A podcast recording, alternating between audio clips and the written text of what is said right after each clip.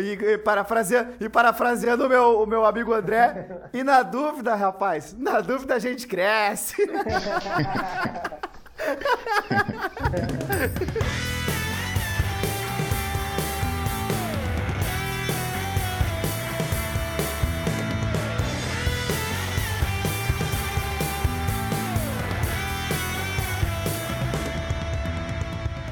Olá, amigos, sejam bem-vindos a mais um Na Dúvida Cresça Cast. Eu sou o Dr. David Sena e hoje nós vamos falar sobre SaaS, o que é que significa isso, por que é importante a gente saber sobre isso e por que é que isso faz parte da nossa vida. E hoje nós temos convidados especiais, nós temos aqui o Felipe, o Marcelo, o André e o nosso convidado realmente especial, o Davidson, que eu já gostei do nome dele de cara.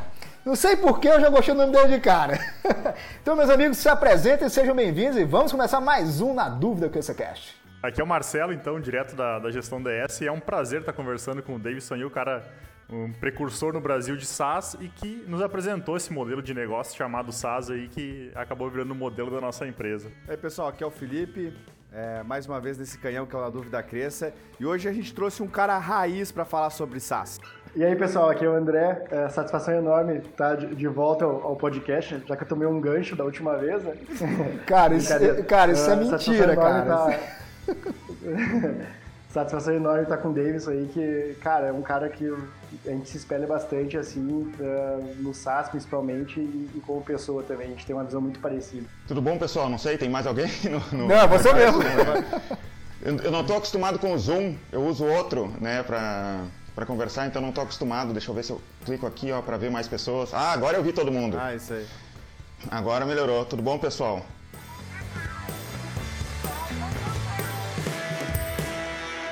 Então, David, a gente quer saber um pouco mais. Primeiro, o que é, SaaS? O que é que significa SaaS? Depois, como é que você entrou nesse mercado e por que é tão relevante a gente entender o que é o SaaS, entender como é que isso é aplicado no nosso dia a dia, que a partir disso, que realmente, como os guris falaram, é, a base da nossa empresa é totalmente baseada nesse princípio, né? E eu quero que você fale um pouco também sobre o gestor, né? Porque afinal de contas ele já ele iniciou todo esse processo no Brasil e hoje é uma referência também. Então, conta um pouco pra gente primeiro o que é, que é o SaaS, como é que você entrou em contato com isso a primeira vez e por que, que você acha que isso é relevante para qualquer pessoa que esteja querendo empreender no mundo digital. Tá, SaaS é software como serviço. E eu entrei no SaaS sem querer, né? Na verdade, assim, eu comecei a programar em 1994, eu tinha 13 anos, eu comecei a programar em Clipper.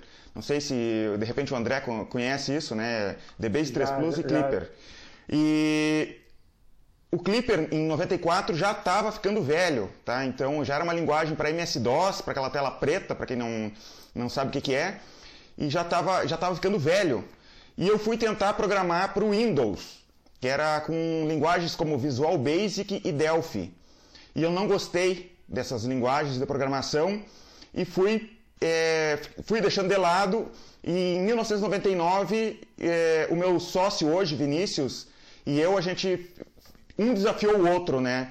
Quem é que ia fazer um site de MP3? Quem é que ia conseguir fazer um site de busca de MP3?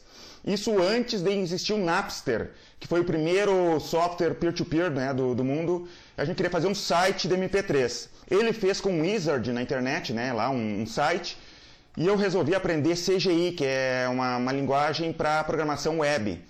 Porque eu não gostava da ideia do Delphi lá, de arrastar botão. Eu queria o texto ali, né? Programação de texto ali, é o que eu gostava. E daí a, a web permitia isso.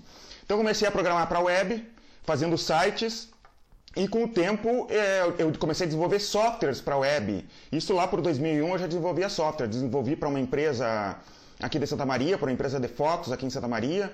Depois eu desenvolvi um outro software para uma, uma ortopedia aqui em Santa Maria também. E acabei errando no orçamento, porque o primeiro eu nunca tinha experiência de um, de um software tão grande quanto esse que eu desenvolvi. E eu errei o orçamento, cobrei dois mil reais na época. Só que eu fiquei dois anos programando. Meu Deus é, céu! Não, dois anos, mas Errou valendo, né? errou muito! É. Isso, eu não sabia, eu não sabia JavaScript, eu não sabia nada de, de, de da, daquela linguagem. Eu sabia programar, mas não, não, tinha experiência naquela linguagem, o quão trabalhoso ia ser. Mas como eu prometi, está prometido, está prometido, né? Demorei de, dois anos e desenvolvi uma, um software inteiro assim. Daí com o tempo a gente teve, depois já indo pulando um pouco a, a história toda, senão fica muito comprida a história. É, por causa daquele software, a gente pensou em desenvolver um software do zero, porque eu odiei fazer aquele software né, e eu não queria programar mais. Daí eu chamei, a gente chamou o Vinícius, que é meu sócio, para desenvolver o e-gestor. E daí lá a gente lançou o e-gestor em 2006, mas a gente tinha outras, outra, outros empreendimentos na época e foi dar atenção de verdade para o gestor a partir de 2008, lançando dia 2 de janeiro de 2009 essa versão que, é, que foi a que deslanchou, que foi o, deixou o e-gestor sendo o nosso carro-chefe. E estou trabalhando nele até hoje. Mas se eu ver se eu entendi. Então tudo começou com vocês querendo fazer um software de busca, um software de busca, era isso? Para MP3, era isso? E isso foi quando eu comecei a programar para web. Ah, então, então tudo começou você querendo ser pirata digital, roubar a música dos outros, igual a gente já, igual todo mundo já fez na vida. É exatamente, exatamente. tu vê que tudo começa com delito, né? Tudo começa com delito. Não, se não tiver. É, é, e tem um, e tem um fato a mais ainda. Sabe que eu cometi vários delitos na internet? Deus Por exemplo, eu comprei, eu e meu sócio, o Everton, a gente comprou. Vocês lembram do ICQ? Não sei se vocês são velhos o suficiente para conhecer o ICQ. Não, lógico. Mas, quer dizer, eu me lembro, né? Mas eu me lembro, mas eu nego. Eu me lembro, mas eu nego. Se alguém perguntar, eu nego. Nunca, ah, tá. nunca, nunca, usei. Era o WhatsApp lá em 1999, era o ICQ. Hum. Tá? A gente, uma vez a gente estava no telefone, o meu sócio estava no telefone com outro amigo nosso, e esse meu sócio falou pro outro assim: Cara, sai do telefone, eu não quero ficar falando contigo no telefone. Entra no ICQ aí e vai trabalhar. E a gente fica conversando pelo ICQ. E o cara disse assim, eu, não, eu só estava ouvindo um lado da conversa, né? Mas o que eu imagino que ele falou assim, não, mas eu não tô. Eu, eu não tenho instalado ICQ aqui. E o meu sócio falou assim, entra em ICQlite.com que tu vai conseguir, era um, um software online ali, né, para ele usar. E ele não tentava entrar e não, não funcionava. E, ele, e daí eu só vi meu sócio falando assim, não é .com, não é .com.br, é .com. No momento que ele falou isso, eu entrei no registro BR e registrei icqlite.com.br. Assim, ó, em um mês e pouco a gente estava com 30 mil visitas por dia. E eu fiz um site exatamente igual ao americano, com o aplicativo deles ali, tudo igual. E, e daí tu clicava para saltar o aplicativo assim, no computador, ele dava um refresh na página de trás e aparecia um banner gigante do Mercado Livre. E a gente ganhava na época, sei lá, uns 3 mil reais por mês com esse domínio. E 3 ah, mil reais por mês em, acho que isso era, sei lá, 2002, 2003, era equivalente, sei lá, uns 5, 6 mil reais hoje, né? Só pra te avisar, Davidson, esse podcast é um canhão, viu? Os caras é? do CQ vão escutar isso e vão vir atrás de ti. Não, o nome disso se chama oportunidade, meu amigo. O cara não foi bobo. O cara não, não, o cara, cara não foi bobo. Pode vir processar, já, já prescreveu. Eu gostei também que quando o cara fala, da, às vezes quando o cara vai conversar com a galera assim, fala, pô, qual que é a razão por trás de tu empreender? O cara fala da paixão e tal. O Davidson, ele foi na força do ódio, porque ele não gostava daquela, da, da linguagem, ele fez um, um orçamento errado e falou, agora eu vou fazer o troço certo só de raiva. É verdade, é isso aí. Cara, mas ó, vocês estão brincando, mas sabe aquele. Sabe, o, acho que o Davidson e o André sabem a linguagem. O Rubs on the Rails, sabe como é Sabe, conhece esse, André? Sim. Então, o Rams on the Rail, é, ele, é ele, foi desenvolvido, é ele foi desenvolvido por um cara que na cabeça, ele, se, ele se, se, classifica como um cara que se considera um cara preguiçoso, porque ele achava um saco, um saco programado nas outras programações, que era o Ruby normal, e ele fez, to, ele fez vários atalhos, né? E ele, ele é um cara, é um corredor, ele é um corredor de, de carros, né? E ele estava de saco cheio, tinha que entregar um material, tinha que entregar, tinha que entregar um, um job, que depois acabou ficando a, virou a base do Twitter, né?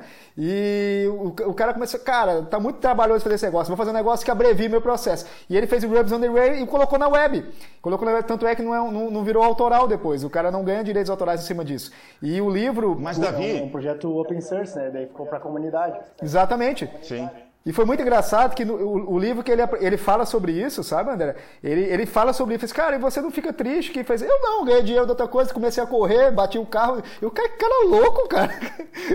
ele acabou virando um ícone em relação a isso. Porque, e nasceu exatamente pelo fato dele querer melhorar o trabalho dele como programador.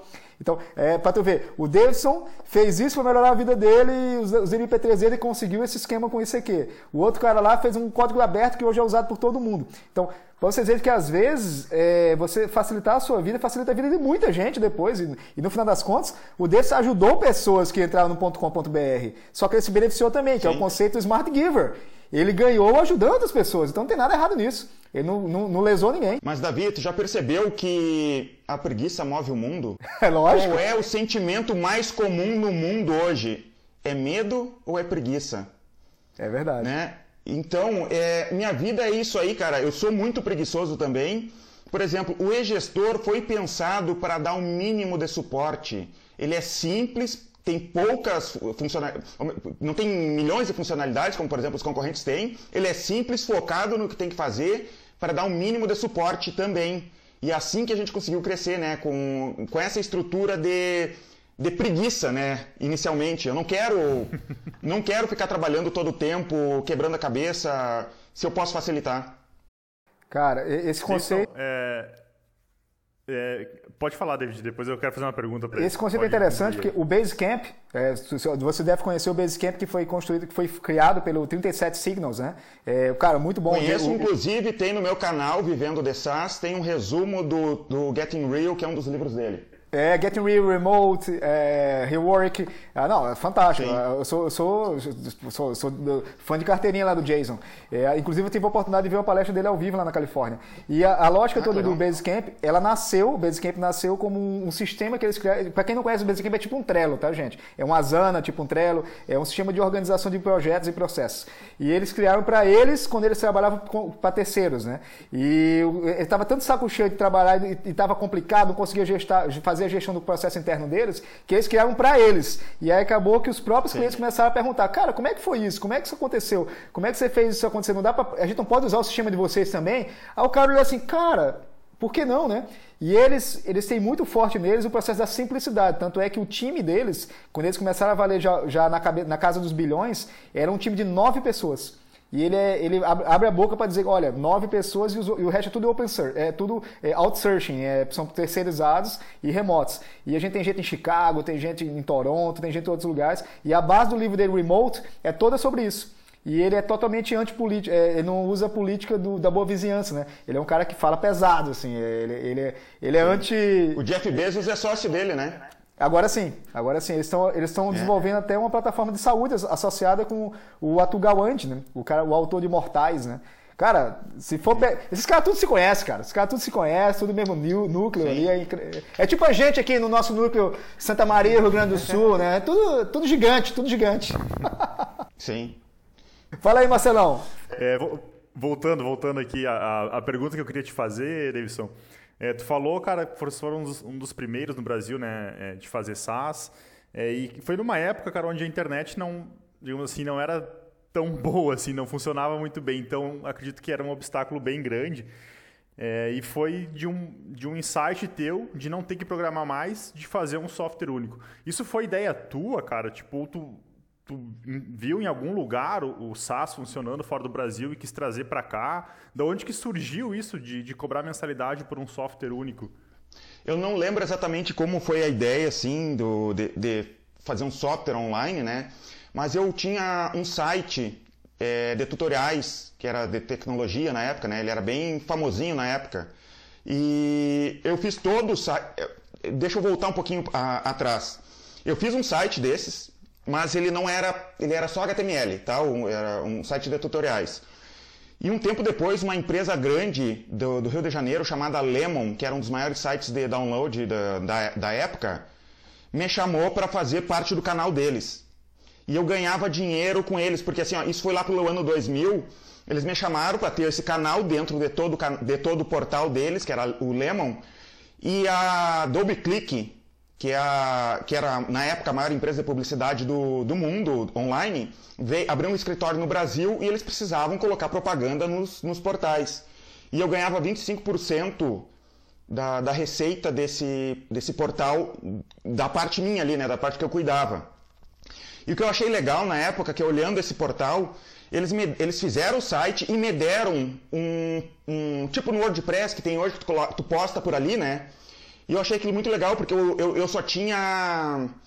Eu, eu, eu, até sabia programar para web, mas eu não tinha pensado em desenvolver todo o site que ter um, um, um back-end, assim, que tu pudesse postar os tutoriais e as, e as, informações por ali.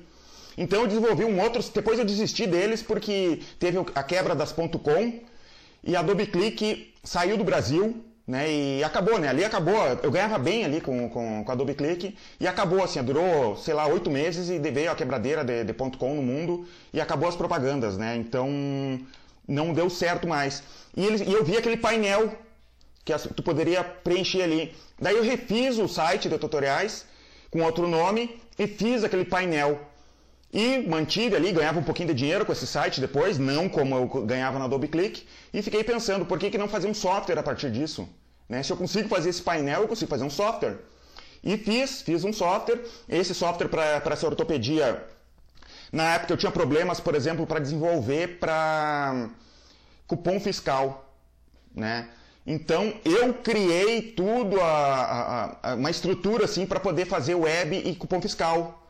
Né? Eu lembro que na, uns anos depois estava meu sócio desenvolvendo e redesenvolvendo isso, essa parte do cupom fiscal, pensando, e ele ia procurar na internet sobre tutoriais de, de cupom fiscal e coisa para melhorar, porque já estava desatualizado o que eu tinha feito, né? E ele, tô com o papa do cupom fiscal aqui do lado e não sei o que fazer, porque, sabe, ele ia procurar na internet e achava os tutoriais meus sobre cupom fiscal, né? Mas não tinha, não tinha ninguém fazendo aquilo na época. E, mas daí eu já estava desatualizado, quem programava era ele, eu, não, eu já estava meio ressabiado com programação. Mas pelo que eu estou entendendo, vocês, vocês são sempre sócios, os dois são programadores, né? Você é programador e, e o Vinícius também é programador, é isso? O Vinícius é, é administrador com pós-graduação em administração, eu sou bacharel em administração, o, o, Everton, que é um dos sócios lá também, ele não tem faculdade. É, a partir, só em 2011 que a gente teve um funcionário que era realmente formado em, em, em, informática. E agora ele é mestre, né? Então a gente é programador, não é programador demitido. A gente não tem formação de, de, de programador, a gente é administrador mesmo. São, são piratas, são tudo pirata. É o Casper? Oi? Hein, Davidson? É, é, o Casper que tu fala? Isso, depois ele virou sócio, né? O Casper virou sócio nosso. Cara, que legal, que é, isso, é, isso é interessante falar, Davidson, porque a grande maioria das pessoas que vão fazer um, um pelo menos vão fazer um sistema como o nosso, tipo o nosso, gestor DS, é, como o teu da gestor, acaba vendo as empresas dando certo, esse cara, mas então eu preciso de um sócio TI, eu preciso de um programador, eu preciso de um administrador, eu preciso de um, nossa gente, eu preciso de um médico, e não necessariamente, assim, você precisa de uma pessoa que tenha vontade de aprender, reaprender e aprender novamente. Que aí essa pessoa consegue correr atrás. É, uma das coisas que eu sempre gostei é. foi estudar. Né? Eu gosto muito de estudar qualquer é, coisa. essa pessoa que tem, que tem um fogo para poder correr atrás da, da, solução para o problema de mercado que ele quer solucionar, ele acaba fazendo times, né? E, a, e a, nesses times, ele, necessariamente, não necessariamente as pessoas vão ter diploma. Com esse, diferentemente do meu mundo, que é o mundo médico, que a gente precisa ter, ser formado, no mundo do empreendedorismo da tecnologia, a gente precisa de meritocracia, de entrega. Como o cara vai entregar, é, não olha, importa. tirando que eu me lembre agora, tirando médico e engenheiro civil, sei lá, de repente tem alguma que eu estou esquecendo, eu até sou contra isso, né, de, de ter que ter diploma para te trabalhar em determinada área. Eu não gosto dessa, dessa ideia. Por mim, qualquer um trabalharia em qualquer área, tirando engenharia civil, que você não cai a casa em cima, e médico, porque aí teríamos, teríamos um grande problema. No resto, cara, isso, cara, é engraçado porque isso acaba sendo um tabu mental. É, eu tenho, acaba, vez por outra eu encontro pessoas que a gente vai fazer nossas palestras, nossas imersões, né? Eu fiz, cara, eu queria muito trabalhar com isso, mas eu não sou programador. Queria muito trabalhar com isso, mas eu não sou gestor. Queria trabalhar muito com isso, mas eu não sou administrador. Eu não sou cara de vendas. O Felipe, o Felipe mesmo foi um cara que não era de vendas, né, Felipe? Nunca tinha vendido um, um palito. E depois virou um cara de vendas. O Marcelo trabalha, já tinha trabalhado em outras empresas, é, como na, na, área dele, mas não nessa área que ele está fazendo agora. E eu também nunca tinha sido investidor Sim. anjo, nunca tinha sido nada, e foi tudo com a cara com a coragem, errou, a gente acertou. E, cara, a empresa tem desenvolvido muito nesse princípio. E agora tá o Andrezão, dono de, de projeto aí, gerenciando pessoas, que era um cara que até então não tinha sido, é, não se via nesse papel também. E, e a, eu acabo percebendo, pelo menos pela nossa história, eu queria saber muito a tua opinião deles, como é que foi a tua história em relação ao gestor, em relação a tudo que você desenvolveu. Se você percebeu também esse seu desenvolvimento como pessoa dentro do que você colocou como meta para sua empresa. Se faz sentido para ti que você crescendo na empresa, você acabou crescendo também como pessoa, coisas que você começou a perceber, necessidades que você teve que desenvolver até com a sua vida, gestão de tempo, gestão de processo. Como é que você percebeu isso no decorrer dos anos? Olha, é, é, gigante a diferença, né? A gente percebe da, da, da, mentalidade que tinha alguns anos atrás do que tem agora e, e a empresa tem muito a ver com isso, né? Tu, é, por exemplo, o e-gestor, a, a, minha empresa é no, no, interior de Santa Maria, vocês também estão aqui né, no interior de Santa Maria, é, né? nem todos, né? Tem alguns que estão em outras cidades. Eu estou em Porto Alegre. E aqui em Santa Maria não tem, não tem profissional, pelo menos não tinha, agora de repente já está já, já tá crescendo, né? Não tinha profissional que eu pudesse trazer para cá. E primeiro, eu não tinha dinheiro e não tinha profissional que eu pudesse trazer para cá para me ensinar ou para fazer algumas coisas dentro do tipo de empresa que eu estava trabalhando. Então eu tive que estudar, né? Então, cara, eu, eu quero ganhar dinheiro, eu quero sustentar minha família, então vou estudar. Comprei tudo que é livro que vocês imaginarem sobre software como serviço, li de cabo a rabo, sabe, um monte de livro, gastei muito dinheiro em testes para aprender. também nunca fui de vendas. Eu acho que eu sou um péssimo gestor de pessoas, apesar do pessoal gostar muito de trabalhar na minha empresa, né? Não, não acho que eu seja um bom. Eh, a parte de gestão de pessoas, eu acho que é a parte mais difícil de tudo, né? Porque não tem, assim, ó, eu não acho literatura que ensine de verdade sobre gestão de pessoas. Se vocês souberem, me ensinem, viu? Me, me digam. Só o que, que falam sobre gestão de pessoas, que eu já, assim, ó, eu estava procurando em podcasts e coisas lá, da, da, de repente, do Vale do Silício sobre gestão de pessoas. Sabe o que, que eles falam muito? Tem que ser um time diverso. Tá? E depois que eu tenho um time diverso, eu faço o quê? Né? E faz de conta que eu peguei a pessoa mais incompetente de cada minoria. Vai funcionar na empresa? né? Eu não sei. E depois, tá? Por exemplo, no gestor, a gente, o time é muito diverso lá, mas eu nunca escolhi por, por ser minoria. Eu sempre escolhi porque eu achava que aquela pessoa era competente, né? Já tive de tudo que é, que é minorias lá dentro da minha empresa, né? Então, nunca fui pensando nesse, por esse lado. Então, isso é importante porque no, no, na parte de gestão de pessoas, é, eu, é, eu, te confesso também, Davis, que isso acaba sendo um, um, viés nosso da nossa empresa. E nesses últimos dois anos, eu acho, os guris estão compartilhando isso comigo, a gente começou a procurar metodologias muito interessantes de gestão de pessoas. E uma coisa que a gente começou a gente adotar para nossa empresa foi primeiro abrir os números. É, para as pessoas saberem que a gente entende realmente como a, gente, a, nossa cultura é a cultura viking, né, que a gente adotou, a gente acredita que a pessoa tem que saber se ela está ganhando ou está perdendo o jogo. Porque daqui a pouco ela está trabalhando na nossa empresa e o cara não sabe qual é, qual é o jogo dela. Depois a gente abriu muito a cultura da meritocracia, do tipo, olha, cara, é, aqui se tu performar, não importa se tu é formado, pós-graduado, doutorado, mestrado, eu não quero saber. Você pode ser se você estiver performando, você pode ser o carinha que entrou hoje e ganhar a performance. E o cara que está 10 anos aqui Sim, vai se ferrar seleção, igual. A, a, última coisa que a gente, que a gente vai olhar é o que o cara é formado, se é formado, se não é. Né? Tanto que a gente tem aqui na, na, no pós-venda a Nadine, que é gestora da área, e ela nem formada não é ainda, né? Então, uhum. o que a gente menos olha é a formação de quem vai, a gente vai Pensa exatamente aqui. igual. Não temos esse, esse, essa filosofia de ah, tem, tem diploma é melhor. E eu acho que uma coisa também, Davidson, quando a gente fala em gestão de pessoas ali, é... tem muita gente cagando muita regra, mas é, cara, é o que funciona pra tua empresa também, sabe? Não adianta o cara querer também, ah, eu vou agora ali um negócio ali, vou querer colocar uma cultura, tipo, goela abaixo que não faça sentido, assim, e aí fica todo mundo naquele, ah, legal, motivacional e tal. É muito, acho que muito de experimentação também. Aqui na gestão DS, que nem, que nem o David falou ali, a gente desde o início, cara, funcionou essa, essa. Começou como uma brincadeira porque era entre nós quatro que a gente ficava com o negócio dos vikings. Cara, a gente é os caras, não é os mais bonitos, a gente não é os mais inteligentes, mas na hora do pau a gente morde os beijos e, cara, dá um jeito de entregar, sabe?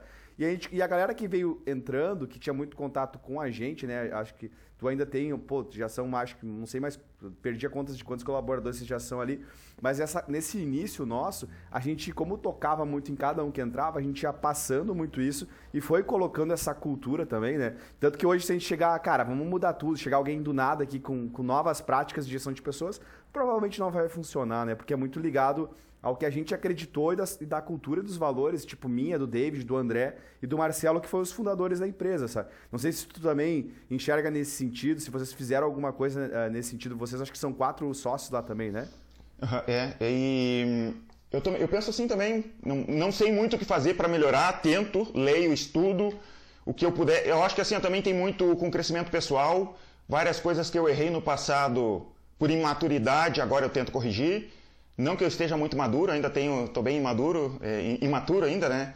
Então, mas vamos tentando, vamos testando, né? O pessoal gosta de trabalhar lá, cara. Eu, eu lembro assim, ó, na época que duas colaboradoras nossas morreram na Kiss, né?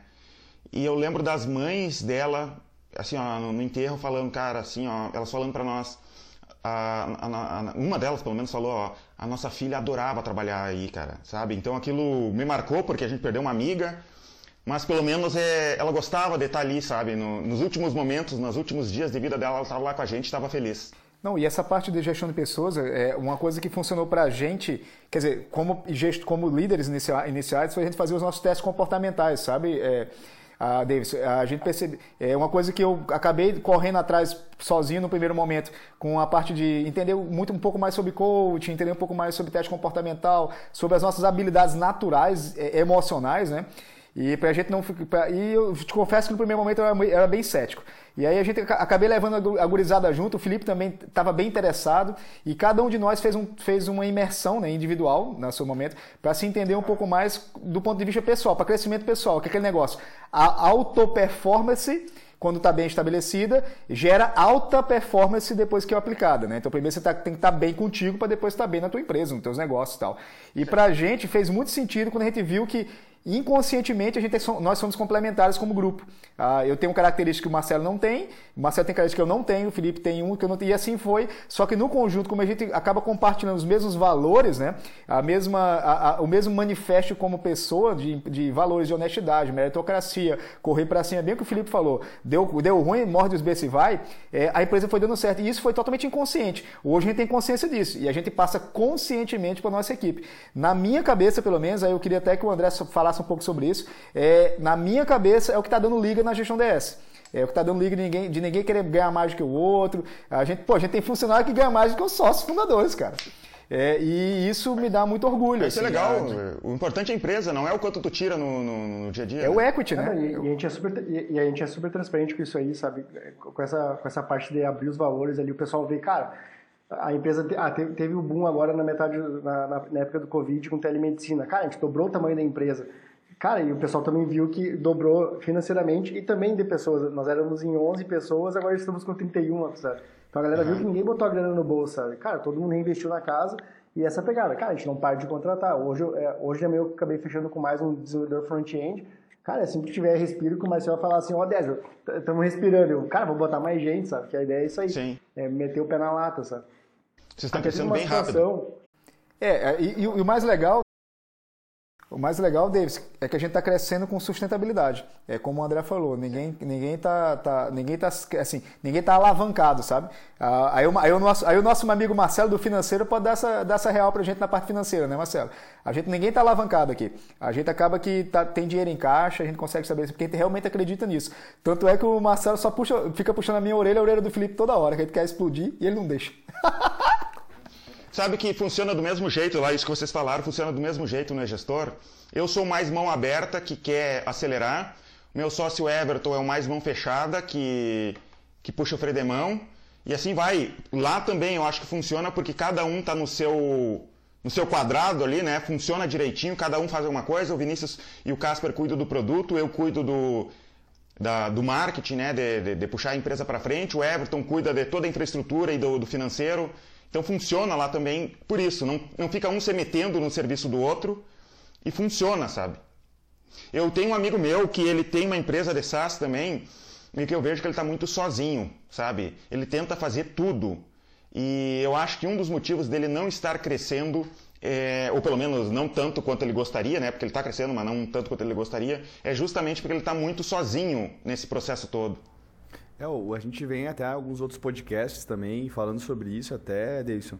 É, sobre como a, a, gente, um tempo atrás, aí tinha essa, essa ideia do empreendedor super-herói, que é o cara que faz sozinho tudo, né, cara? Que, tipo, que, ah, que sabe muito de venda, sabe muito de, de tecnologia, sabe muito... Só que a gente vê que na vida real não é assim que funciona, né? E como uh, ter os perfis diferentes ali, eles são... Se tu souber usar isso eles são muito complementares, né? Mas a pergunta que eu queria também te fazer, Davidson, é quando a gente puxou ali a questão de crescimento, e aí eu queria ver se vocês também, porque, pô, vocês são, que nem o Marcelo falou nisso, vocês são referência pra gente.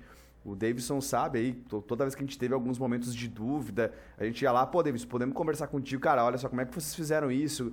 É, vocês também têm essas milestones, porque o SaaS, eu vejo assim, diferente dos outros negócios, que às vezes o cara dá um boom de vendas, vende pra caralho. Não é. É, é de pouquinho em pouquinho, só que a gente conta com aquela venda do mês passado, a gente conta com a venda do mês anterior. Vocês também, uh, hoje, se tu pudesse. Porque a gente tem uma galera que é empreendedor, que escuta o nosso, nosso podcast e quer esse modelo de SaaS também. Como é que foi essas milestones de vocês, cara? Se tu pensar nessa, nessa linha do tempo, essa trajetória, dos momentos de pico de crescimento, assim, que vocês enxergaram, tu consegue fazer esse paralelo para nós? Qual foi essas mudanças que foram ocorrendo? Eu notei assim, ó, eu me preocupava muito com produto. Produto, produto, produto. Com o tempo, é, doeu, mas eu aprendi, não é o produto, cara. O produto é uma das partes, né, do, de todo o processo. Tu tem que pensar em outras coisas. Então, essa mudança de chave aí, né, tu tá, esquece um pouco o produto, produto, não que eu, é, a gente esqueça totalmente o produto, tem alguém cuidando do produto, mas eu como administrador da empresa tenho que dar atenção para outras coisas. E eu gosto muito disso, de começar um empreendimento novo. Empreendedor é assim, né? Então eu consigo criar um, empreendimento novo dentro da empresa. Por exemplo, a, toda o marketing de conteúdo, que a gente é muito forte hoje, marketing de conteúdo, eu abracei aquilo ali. Eu, tinha, eu tive problemas com agências de publicidade, eu percebi que não, não dava para terceirizar, eu que tinha que aprender e fazer. Então eu fui estudar, comprei consultoria. essa também. Não, eu não conheço nenhuma história jeito. parecida, Davidson. Isso nunca aconteceu com a gente. É. A gente nunca teve é. que dissolver o marketing. A gente nunca teve que demitir hum. cinco empresas. A gente nunca teve que botar um sócio no setor de marketing. Eu acho que só aconteceu isso contigo, cara. Nunca aconteceu isso com a gente. Nunca. Tem um amigo meu que também tá. Ele não é do SaaS, mas ele quer abrir, ele quer dar continuidade na empresa dele. E o cara, tu gosta de tal área, mas tu vai ter que dar bola pro marketing, ou tu vai ter que ter um sócio que queira dar atenção pro marketing ali, né? Pro, e pro processo de venda. Porque tu, não dá. Agência de publicidade, de repente tem alguma que funciona, mas eu não conheço qual. Cara, tem uma frase muito clássica que é assim: o marketing é tão importante que você não pode terceirizar para ninguém. É verdade. É, tem, que ser, tem que ser um sócio. E a gente descobriu isso na marra, cara. Quando o Marcelo veio conversar comigo uma vez, e na nossa imersão em dezembro, né, dezembro passado, a gente fez até um statement lá. Uh, e eu acaba eu tava eu sou mais da parte estratégica de crescimento, né, expansão, crescimento né, e negócios de networking. E a gente conversou nós quatro na nossa imersão, fez, cara, tem que ter um sócio, tem que ter um sócio. Eu doido para empurrar isso pro Felipe, empurrando pro Felipe, empurrando pro Felipe. Aí o Felipe olhou assim e fez, Devinho, é tu, negão. Eu digo, puta é que pariu. Mas é, tem que ser, não adianta. Não, não temos alternativa. Não é tem, cara. E, e, hoje... No SaaS, a parte de programação e marketing são importantes demais para te terceirizar. E vendas, né, também eu acho. De repente até vendas, de repente daria para terceirizar. Mas eu não vejo ainda como é que tu poderia fazer uma terceirização do processo de vendas ali no SaaS. Tu pode, eh, dá para dizer, Davis, que vocês viram esse grande, talvez um divisor de águas quando vocês conseguiram de fato é, focar no, no, marketing de vocês e entregar essa parte do, do conteúdo. Foi quando vocês conseguiram ver que, pô, é, foi uma, um divisor de águas na história do gestor. Sim. É, por exemplo, em 2014, a gente estava botando 100 mil reais por mês em propaganda no Google. A gente dependia demais do Google. É, julho, a gente bateu o, o número de vendas, nunca é, bateu um recorde de vendas, né? E botamos só 7.500 reais em Google. Sabe? É muito mais do que 2014, sabe? É, obviamente a gente tem estruturas de marketing de, de conteúdo, temos é, outros processos de venda, temos parcerias, tem um monte de coisa a mais. Mas imagina de 100 mil reais para 7.500 reais é uma diferença muito grande. É, uma, uma, tem uma pergunta, uma outra pergunta, Davidson. Tu, eu não sei, não sei se os teus sócios eles começaram contigo ou eles foram colaboradores e em algum momento eles passaram a ser sócios. É, se foi essa a, a, o caso, como é que foi isso, cara? De, de porque é uma prática muito comum, né?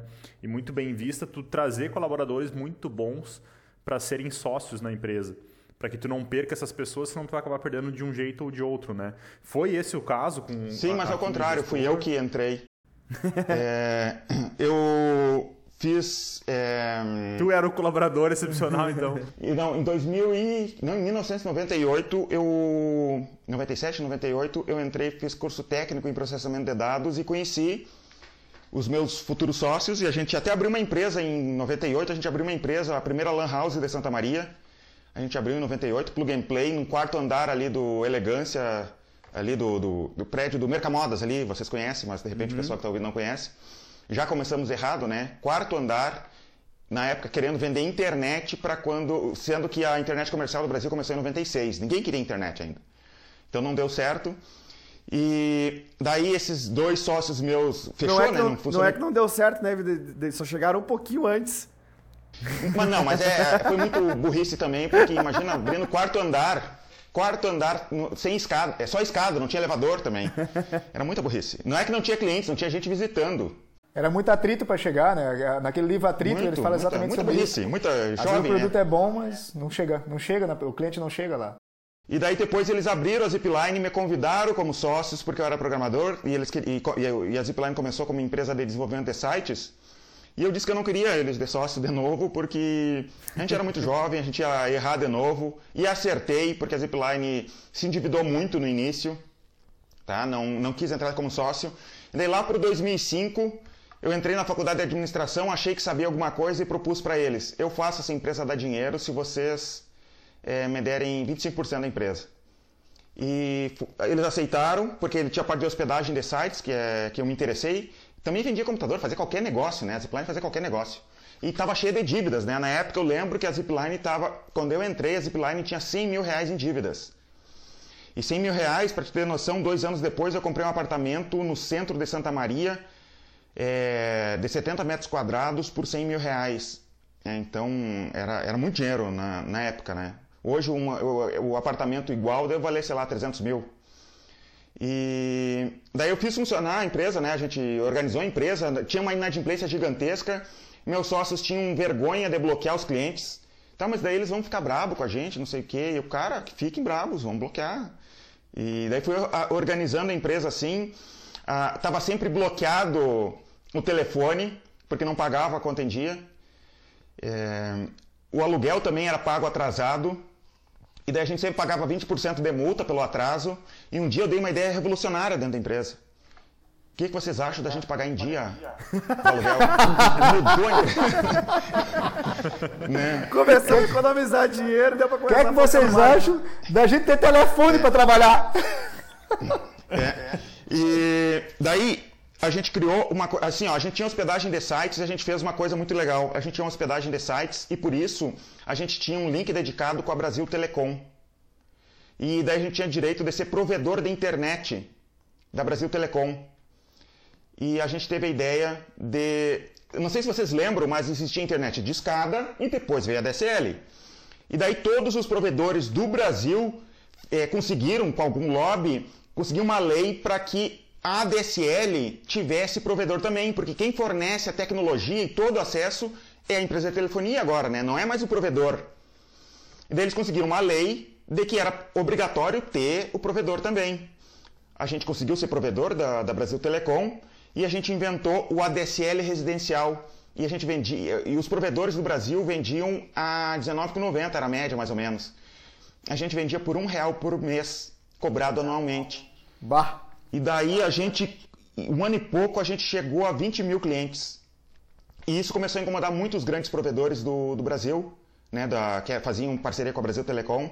E a Brasil Telecom mandou um contrato nosso, para nós, é dizendo assim, ó, a gente quer desfazer o contrato anterior, que é um contrato novo, que agora vocês vão ter que pagar R$ reais por mês por cliente que conectar por vocês, né?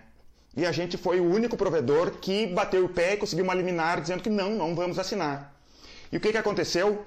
Todos os pequenos provedores do Brasil, que faziam parceria com a Brasil Telecom, que era só com a Brasil Telecom, aumentaram os preços. Daí todos os clientes desses pequenos provedores vieram para nós. E a gente alcançou 100 mil clientes, assim, um boom, assim, 100 mil clientes. E só que daí essa brincadeira durou até 2018, mais ou menos. A gente perdeu a liminar, e daí acabou a brincadeira, né? Mas a gente estava ganhando dinheiro, crescemos, eram quatro pessoas, eram cinco pessoas trabalhando, né?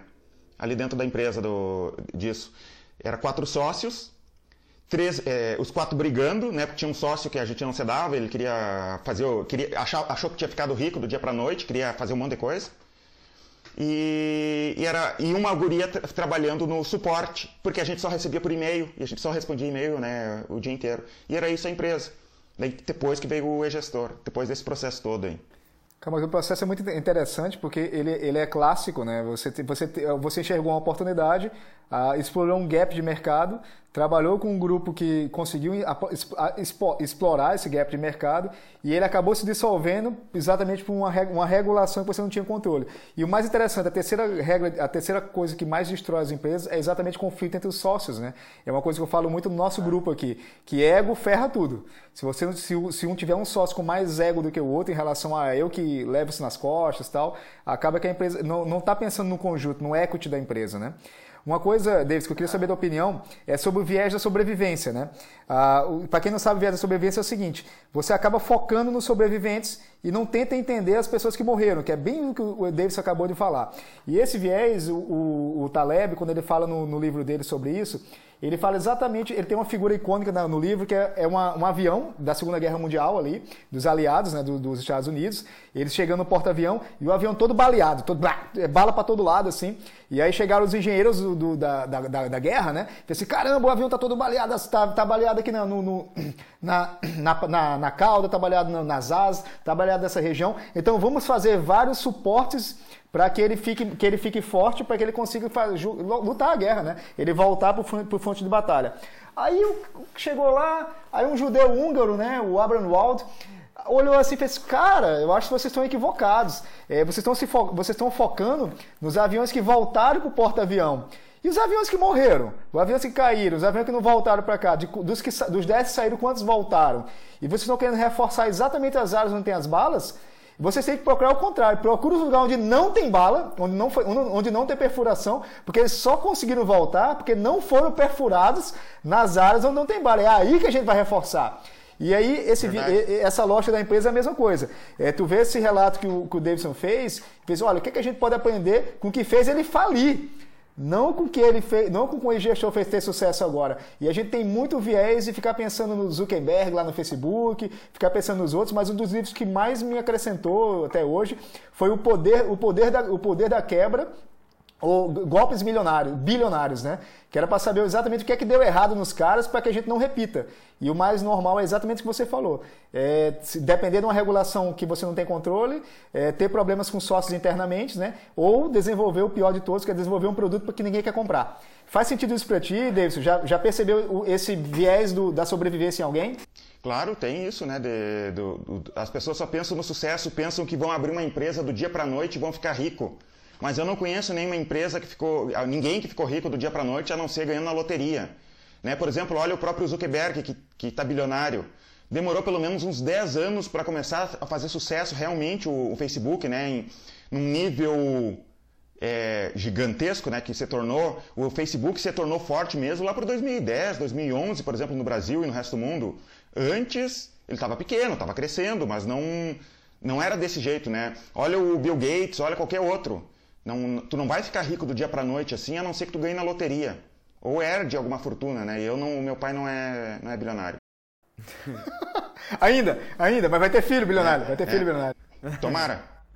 Ô, David. Mas não sei assim, a bilionária é dinheiro demais, né? Não sei se eu. Eu quero, eu quero ganhar dinheiro, mas bilionário é, é, é demais. não, não, não se preocupa não. Ô. Se tu virar bilionário, para ficar milionário é fácil. É só gastar um bilhão aí, tu vai ficar milionário é, na hora. É verdade, é verdade. ô, ô, Davidson, e a gente entrando agora nessa parte que você tá falando, a gente tava falando de crescimento, de, de ganhar, de, do bilionário e tudo mais. É, eu sempre gosto de puxar isso porque é uma forma também de aprender. Todo mundo que vem aqui, a gente convida não só pela parceria, mas são caras que a gente tem como referência quando a gente cria as pautas lá. Pô, tem que chamar o Davidson, logo a gente logo vai chamar o Marconato aí também, que é teu amigo, pra gente conversar. E, e cara, como é que, para quem não sabe, que vai escutar depois também aí, a gente tá, sempre gosta de puxar isso que é a questão do, do, do coronavírus, do Covid e tudo mais.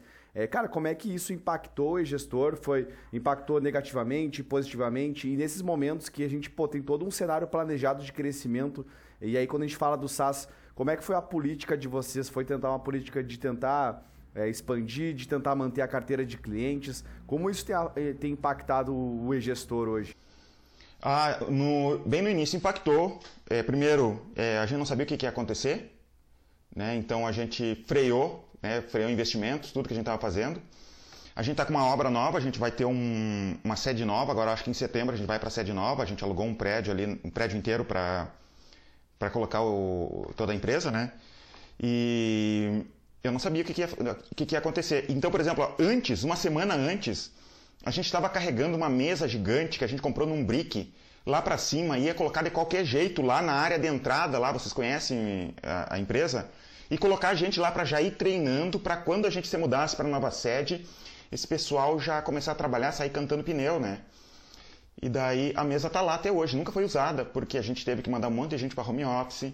A gente não sabia o que ia acontecer, a gente se assustou, né? Eu lembro que eu pensando assim, cara, e a economia vai parar com isso aí, né? Vai, vai parar. A gente tem caixa, a gente está bem estruturadinho, a gente tem lucro, mas de repente para, eu não vou ter dinheiro para pagar os, os, funcionários. Eu tive esse medo no, no início, né? parei propaganda, parei um monte de, de, de coisas que a gente estava fazendo para evitar isso. A gente pegou até empréstimo, sabia? É um empréstimo lá, agora não me lembro, é um empréstimo para pagar bolsa de pagar funcionário lá no início. Ah, é, o juro era baixo, a gente pegou, mesmo não precisando, porque sei lá o que, que, ia, o que, que ia acontecer, né? A gente pegou para se precaver, mas nunca precisamos realmente disso, do, do valor. E agora a gente está batendo o número que a gente nunca fez antes, né? Por um lado, está tá funcionando.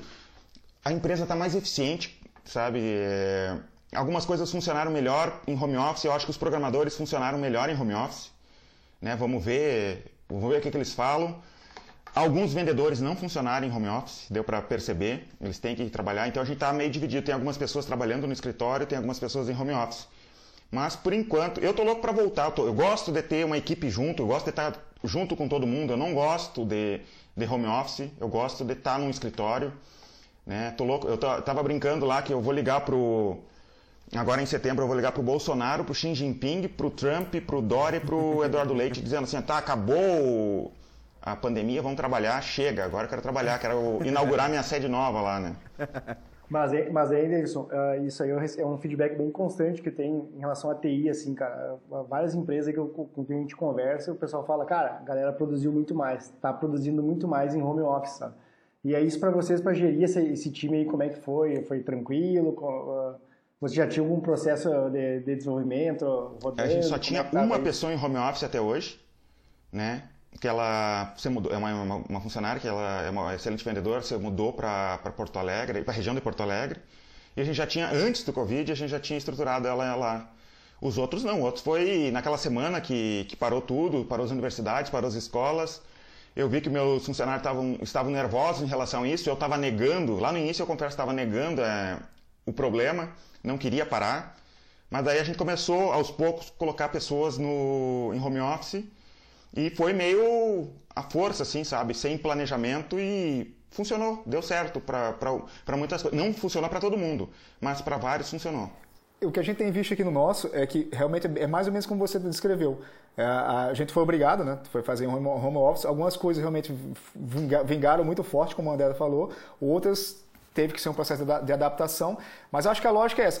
Na minha cabeça, pelo menos, e eu quero ver a opinião de vocês, é você aproveitar o melhor de cada momento, né? Assim, não tem como dizer que o, o, corona não impactou a gente, porque impactou. Só que é como o Marcelo já falou e o Felipe também, a gente, como empresa, gestão DS, ela explodiu. Como cursos, a gente até pensou também, né? Nosso braço de educação começou esse ano, e, era, e Davidson, a gente não imaginava o capital que a gente ia gerar com o material de curso que também explodiu.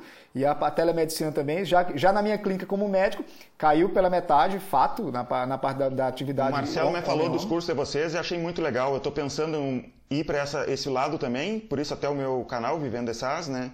Então eu achei muito legal a experiência que vocês tiveram com cursos. É, hoje, hoje a receita gerada de cursos empatou com a de software já, né? Sim, isso me impressionou muito.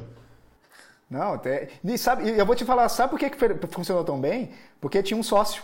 Porque se não tivesse um uhum. sócio junto, se a gente quisesse vender. Eu acho que três coisas impactaram na nossa receita de curso. Uma era um sócio na casa, uma pessoa que tipo skin on the game total, assim, o cara tinha que botar o sangue no olho lá. O outro a gente escolheu um time de marketing, é, que é um time de duas pessoas só, né? Mas tudo e tudo remoto, é, a preço a, a preço acima do mercado. Então é que ganham mais do que a gente, os próprios sócios, ganham mais do que o próprio sócio. O te, e o terceiro ponto uhum. é que a pessoa que vende o curso, assim, que faz o curso, se apresenta no curso, é pessoa de verdade, sabe? Não tem, a gente não escolheu ninguém com, de, de palco, assim. É a pessoa que uhum. o que ela fala, ela aplica e tem como ser provado que ela aplica. É um negócio público, assim. Não tem como. É, não tem aquele negócio de dizer, assim, ah, tem uma empresa de um milhão que não tem um milhão. Tem uma casa, tem, é, uhum. sou surfista que não sei surfar. É uma coisa totalmente é, publicamente é, considerável, publicamente confirmável. Então, isso, na minha opinião, desse foi o que fez diferença na parte do no nossos cursos. E Davi, tu já tinha um público, né? Oi? Tu já tinha um público. Engraçado isso. A gente pensou no primeiro momento que o nosso público viria de outra, de outra área, viria de parceiros.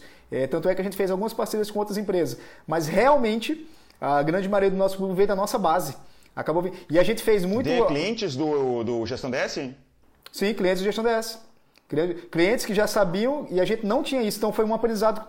Cada, a gente fez quatro lançamentos, acabou de fechar um hoje com 109 alunos, a gente bateu 109 alunos, onde a nossa meta, a nossa meta pequena era a meta de, era a meta de 20 alunos, a gente bateu 107 para tu ter ideia. E grande maioria veio da nossa base, o que veio do Facebook e anúncio foi só porcaria, não veio nada que preste, a gente teve que inclusive quebrar, em algum momento a gente teve que parar um pouco a campanha, que estava vindo muito, muito, muito ruído e pouco sinal. E isso, isso pra gente. Mas, mas é... teve ainda, David, teve, teve um resultado bom de, de anúncio. É, não, mas que eu ia perguntar, Davi, tu, se tu tinha público na época, por exemplo, seguidores no Instagram, Facebook, no YouTube, não? Não, o YouTube não existia. Uh, o podcast nasceu com um evento teste que a gente fez. Os anúncios estavam trazendo muita coisa, não estavam trazendo o que a gente queria, a segmentação que a gente queria. E eu, eu, hoje eu acho realmente, na, na minha opinião, de quem está vivendo isso como gestor desse segmento, é, foram esses três fatores principais. Era uma pessoa que era skin the game, a, a, a, nossa base já bem, bem atendida, o software. Pô, os guris são muito bons, o suporte do, do Marcelo, a equipe do Marcelo de suporte. Então, era uma necessidade, é uma necessidade, como é que eu posso dizer? É, latente do nosso cliente final, que a gente acabou conseguindo entregar isso para ele e cobrando por isso, e o pessoal tri feliz que a gente fez muito over delivery. E aí a gente que se sentiu. É? Eu, eu, vi propaganda, mas eu não fui adiante porque eu não sou médico, eu acho que é para médico. Né? Não, graças a Deus, porque cada clique a gente paga, tá? Não, não clica não, pô. eu sei como é que é. Ô, Davidson, não, mas é, é curso de quê, exatamente? Então, no primeiro momento a gente atende mais médicos, sabe, Davidson? Então, no primeiro momento a gente verificou, a gente nichou nosso, nossa equipe e no, nosso, nosso, nosso o, o cliente né, fez, olha, a gente tem mais dermatologista e cirurgião plástico. Eu sou cirurgião plástico. Então, eu gerei um curso que, que suprisse essa necessidade. Aí a gente fez um segundo teste. Primeiro teste a gente testou com a plataforma. É, os guris me ajudaram muito até. A gente teve que fazer uma ação direta de outbound, então foi bem foi bem, foi bem faca, na, faca na caveira mesmo. Até rolou até a bunda lelê do Felipe, rapaz, quando a gente bateu as metas é. lá. E já no segundo. cirurgião plástico, eu tenho, eu tenho salvação. Ah, cara, isso é em off. Isso é porque eu sou plástico, agora sou mágico não, tá? Agora em vídeo, cara, imagina. então, mas é legal, David, que o segundo, o segundo curso já, você, já foi mais estruturado, já trouxe a pessoa mais sênior para o time e já performou melhor, já, já colocou em anúncio, já, já fez investimento e tal. Aí o terceiro, a gente. Só, só para te, só te entender, David, a, a, equipe sobreviveu a, a, meio mês com o David no primeiro lançamento é. lá. Eu assumi o marketing em dezembro e em janeiro já tinha demitido todo mundo. Já estava já no é. processo seletivo para uma nova equipe. Não, tinha, não funcionou. Sim. Mas, cara, é, é, tem que ter um sócio, cara. Tem que ter um sócio. Isso aí eu aprendi de duras penas. Tem que ter um sócio, no, tem que ter um cara com sangue no olho. E aí, na terceira, no terceiro lançamento, Davidson, a gente quis fazer um teste em outro nicho. Bem preocupado a gente tava, assim, cara, mas tem que testar, tem que botar a cara a tapa, mais ou menos tudo que você falou. E a gente tinha, a nossa meta era, eram 20 alunos, a gente bateu 75 alunos. E, pô, performou bem, era para testar a plataforma e para testar um nicho nada a ver com a nossa área, nada a ver com o nosso público, nada a ver com nada. E acabou performando, inclusive virou um movimento. Os guris aí estão então, para dar o testemunho deles, é, eles participaram, que era um, que era um treinamento que a gente faz internamente de, de imersão, né, para treinamento para gestores e para pessoas, é, para treinamento pessoal mesmo, né? E acabou de alta performance, cara, explodiu. E agora esse que a gente está tendo agora, que era o que a gente achou que não ia performar tão bem por causa do corona, bateu todos os recordes. A gente estava esperando entre 30 e 60 pessoas, 107. E realmente, cara, é, o fato do suporte que o Marcelo dá lá, a venda que o Felipe dá, o produto que o, Felipe, que o, que o André faz, e eu que personifico a persona, eu, eu acho realmente que eu, pelo feedback que a gente recebe, por tudo que a gente vê no nosso dia a dia, que foi o que fez acontecer. E até queria saber a opinião do Marcelo, que o Marcelo é de suporte de CS, né? O que é que tu acha disso, Marcelo? Tu acha que tem alguma coisa que você queria acrescentar em relação a essa experiência? Cara, assim, o, o que a gente vê de realmente diferente, assim, é e a gente sempre focou muito nisso, a gente sempre é, conversou com o Davidson, ele já, ele já sabe disso. A gente sempre focou num suporte diferenciado aqui, né, cara? Então, foi um gap que a gente viu lá no começo, quando a gente fez uma pesquisa de mercado, de entender um pouquinho como é que eram os concorrentes. Né? Então a gente entrou no site de todo mundo, conversou com todo mundo e, e viu como é era o processo de cada um dos concorrentes lá. É, e a gente entendeu, cara, ninguém dá um suporte razoável assim, os suportes são ok. Então a gente focou muito, porque no começo ninguém nos conhecia. É, a gente não, não tinha a melhor plataforma, ela estava sendo é, otimizada ainda. Então, cara, vamos ser o melhor suporte do mundo. que o cara precisar, a gente vai responder rápido, a gente vai resolver o problema dele. Tanto que no começo, cara, quando eu e o Felipe ia pessoalmente nas clínicas, até instalar computador dos clientes a gente instalava. Uma vez a gente foi dar um, um treinamento para um cara que estava começando a usar o software, para um doutor, e ele estava com o computador na caixa. Então a gente desmontou o computador, montou o computador para ele começar a usar e fez o treinamento da plataforma. Então a gente criou essa cultura de um suporte muito diferenciado e muito ativo, né? De instruir o cara e querer realmente que ele tenha um sucesso usando a plataforma. E isso acaba refletindo nos cursos, né, no, no software. Então a gente consegue agregar novos produtos para que a gente consiga. Porque o cliente ele já confia na gente, ele já sabe que o que vier da gente é um produto bom. Tanto que a gente, cara, quem não, não entrega o máximo, entrega a perfeição aqui na empresa, acaba não ficando, né? Então, Sim. é isso que o David, David fala. É, é David Davidson vai, vai confundir a cabeça da gente aqui. David Davidson, rapaz, que é dupla sertaneja. pega, pega a viola aí, David. Pega a viola. Eu queria, eu queria fazer uma pergunta pro David. Tá, para explicar a diferença de David e Davidson, tá? Davidson seria filho de Davi. E, então, e... temos pai e filho hoje no podcast. Não, aqui eu, aqui, só... aqui eu só aprendo com o Davidson, tá louco? Só tô, só, cara, só adorando essa história dele aqui. Os dois faixa preta do jiu-jitsu aí, rapaz. É, vai dar. Faz jiu-jitsu também, Davi? Faço, sou preta também. Tu é, é preta também? É. Não, Pô, tamo em casa aí, ó. Vamos, vamos rolar. Boa. Uhum. Aquele negócio é desse. Pode derrubar a gente aqui no chão, a gente é bom. Vamos fazer um podcast só de jiu-jitsu, Davi? Na hora, sou, sou brother total. Na dúvida corre, né? É, eu queria é, aproveitar esse gap do que o Marcelo foi falando do, do suporte ali, Davidson. A gente hoje vê muito isso, nosso crescimento todo em função, cara, é, eu sou do time de vendas, o André da TI, é, mas a gente lá atrás, a gente sempre viu que a gente era muito resolvedor de problema. E o suporte foi uma coisa que sempre nos chamou muito. Assim, foi uma coisa que, cara, gente, hoje em dia a gente é mal acostumado com outros suportes de softwares que a gente usa. Porque, cara, como assim não respondeu antes de 30 segundos, sabe? Isso é, uma, é péssimo uhum. serviço. Tu vê também, não sei se, se é também hoje para vocês no e-gestor, uh, Davidson. Claro, vocês têm uma, uma outra escala hoje, mas não sei se em algum momento foi ou continua sendo o um grande diferencial, porque no SaaS a gente sabe, né? A gente vende todos os dias. É, esse é o grande também, vocês consideram isso como um grande diferencial de vocês? É, ou focam muito nisso aí também? Sim, e, e lá no, os vendedores fazem uma coisa assim, ó, que às vezes não funciona. Eles estão no telefone com o cliente e dizem assim, ó, dizem para o cliente, quando o cliente está testando, clica aí no suporte, tu vai ver que em 30 segundos alguém vai te atender. e assim, ó, funciona muito. Só que às vezes não, né? Às vezes demora um pouquinho. né? E daí Dá probleminha às vezes, mas, é, mas nosso suporte é muito forte. Show. Que massa, cara. É mesmo, mesmo que a gente vê muito aqui no nosso dia a dia e o que a gente tem tentado replicar como, como empresa, assim, porque não adianta. No fim, quem segura a casa é a cultura e os, e os nossos clientes que a gente vai adquirindo todos os dias ali, né? É, cara, e a cultura, a gente acaba. Quando a gente fez as primeiras reuniões, a gente, lá, acho que na primeira, na primeira sala, né, Marcelo, Felipe, André, a gente bateu muito nisso. Cara, quem segura a casa é a cultura. E o, Marcelo tem uma frase que ele pegou para a vida dele, eu também reporto, que a gente fez um treinamento em conjunto e a gente lembrou muito disso. Cultura é tudo aquilo que você tolera permanecer na sua empresa, né? Se você tolerar permanecer uma coisa ruim, uma coisa medíocre, a sua empresa vai ser medíocre. E se você tolerar, você tolerar acontecer uma coisa que é fora da lei, ou fora do excesso, ou fora daquilo que você quer julgar para sua vida pessoal, para sua vida profissional, ela vai permanecer. Então a gente realmente não tolera. Foi por isso essa brincadeira que o Marcelo falou foi verdade. O outro time não, não durou comigo um mês. Como também pessoas ruins não duram com o Marcelo, não duram com o Felipe, não duram com o André.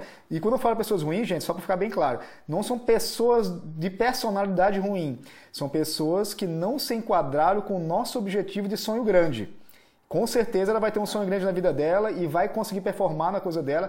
E às vezes é um favor que a gente faz de chegar assim, gente, é, sabe aquele papo que a gente fala quando vai demitir alguém? Ah, a fulana foi procurar novas oportunidades. Eu realmente acredito nisso. Porque se ela não está conseguindo entregar o sangue dela, o olho dela, porque realmente ela não gosta do que faz aqui nessa empresa. Então não tem por que a gente estar tá perdendo o tempo dessa pessoa na nossa empresa. Então vamos ajudar a vida dela. Vamos deixar ela fluir, deixar ela, ela voar. E às vezes é erro do gestor, né? Não, eu, eu, acho que é sempre o erro do é gestor. erro nosso de escolher, por exemplo, tem um funcionário de vocês que eu não queria que tivesse com vocês, eu queria que tivesse comigo. Eu demiti porque eu errei em colocar ele em vendas. Ele não é vendas, ele é suporte CS. Ele está com vocês. Né? E eu gostaria, eu gostaria de, no futuro ele trabalhando com a gente de novo. Claro, não vou, não vou roubar de vocês, mas eu gosto muito dele. Ó, a gente tem uma, a gente tem uma Não, não, política calma, de boas não, não, vizinhanças. Davis. Não, deixa eu falar. Agora eu confio mais na faixa preta do David. Os caras estão arrumando briga, o que, que é isso? Meu Deus do céu, o que, que é isso? O que, que é isso? vamos Isso é continuar- lindo. vamos Cara, continuar- eu adoro vamos empreendedorismo continuar porque é assim. isso, velho. né? Cara, é igual luta Viking, que eu achei assim, ó, meu, o negócio é o seguinte, eu quero a Lagerta, eu também quero, então vamos brigar. Vamos, vamos continuar, vamos continuar assim, Davis. A gente não mexe com ninguém ali, ninguém tira. Não, não vou mexer com ninguém, mas falando isso, eu erro. Eu, cara, tem, eu erro, às vezes, de colocar alguém que não deveria. E o cara é bom, mas não para aquele, pra aquele setor ali. Né? Às vezes acontece. A gente tem aquele problema né, de é, promover a pessoa até o nível da incompetência dela. É verdade. Né? Isso, Cara, isso pode acontecer. Adorei essa frase. Adorei essa frase. Porque tu vai apertando, vai apertando, vai apertando, vai ter uma hora que explode. Aí você fica com raiva da pessoa. Mas na realidade você tem que ficar com raiva de você. Você que selecionou ela. Você que aceitou ela. Então, assim, quando você pensa diferente disso, você tira o seu protagonismo de resolver também. Não fica botando a culpa. É, é, como é que é? O dilema Homer Simpson, né? A culpa é minha, eu dou pra quem eu quiser, né? É Verdade. aí. e sobre aquilo, Davi, que tu falou sobre a cultura, de, tu tem que. tu- se tu deixa, deixa algumas coisas, a cultura vai, vai ficando aquilo ali, né? Aquelas coisas. Mas é difícil, né? Porque às vezes tu tá vendo alguma coisa acontecer e tu, cara, vou ter que ir lá me incomodar para resolver isso aqui. Né? O que, que tu me diz disso, né? De, cara, hoje eu não tô com vontade de resolver isso aqui, mas tu sabe, se tu não resolver, vai dar problema no futuro. Exatamente. Não, é, ah, não é confortável. Ninguém, quem falou que era fácil? A gente falou que era simples. Simples é uma coisa, fácil é outra. Simples é, bota a pessoa Sim. certa no lugar certo. Ou é tri simples. Mas é fácil? Ninguém falou que é fácil. E graças a Deus que não é fácil, porque é exatamente porque não é fácil que o e-gestor está bombando. É exatamente porque não é fácil que o gestão DS está bombando. É exatamente porque não é fácil que os custos estão bombando. É, é- quem disse que o mundo, é, o mundo é justo? É exatamente por isso que é tão bom a gente sabendo que, qual é a regra. Porque quando tu sabe a regra do jogo, tu sabe jogar, cara. Agora, se você não sabe a regra do jogo, você não sabe quando tá acertando, quando tá errando. Então não tem sentido. E, gente, não sei se vocês perceberam, mas já faz uma hora que a gente tá conversando, tem que acabar o podcast agora. Meu Deus, toda vez É, assim. eu tenho que ir lá com as minhas filhas.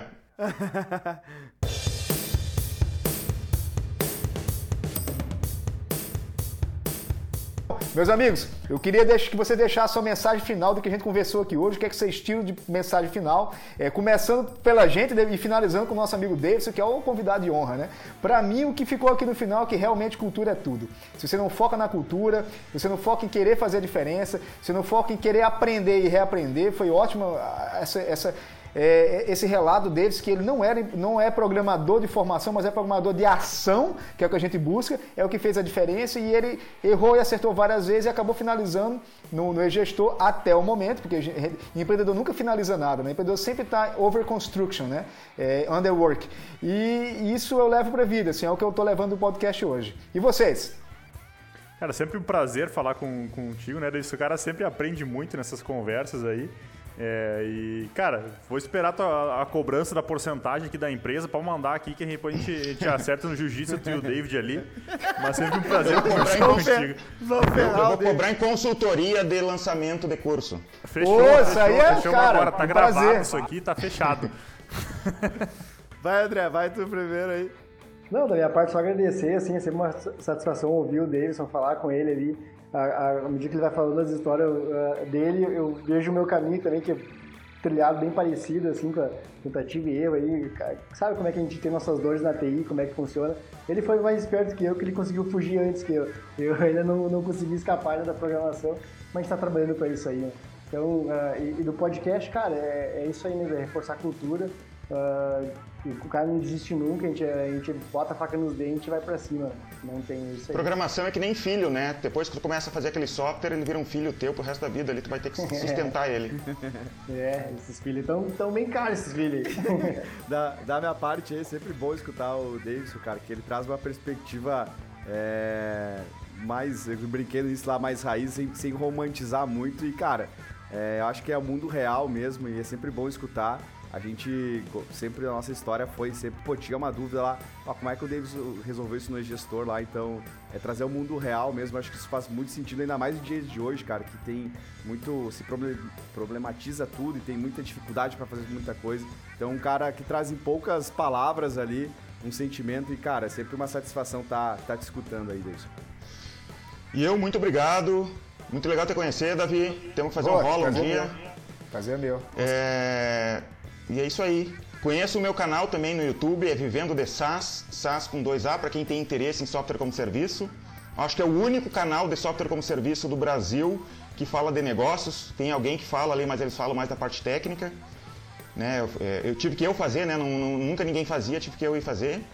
E conheço o gestor, né? Para quem tem uma empresa que é que é, precisa de um software de gestão, conheço o gestor. A gente também tem um podcast lá de gestão.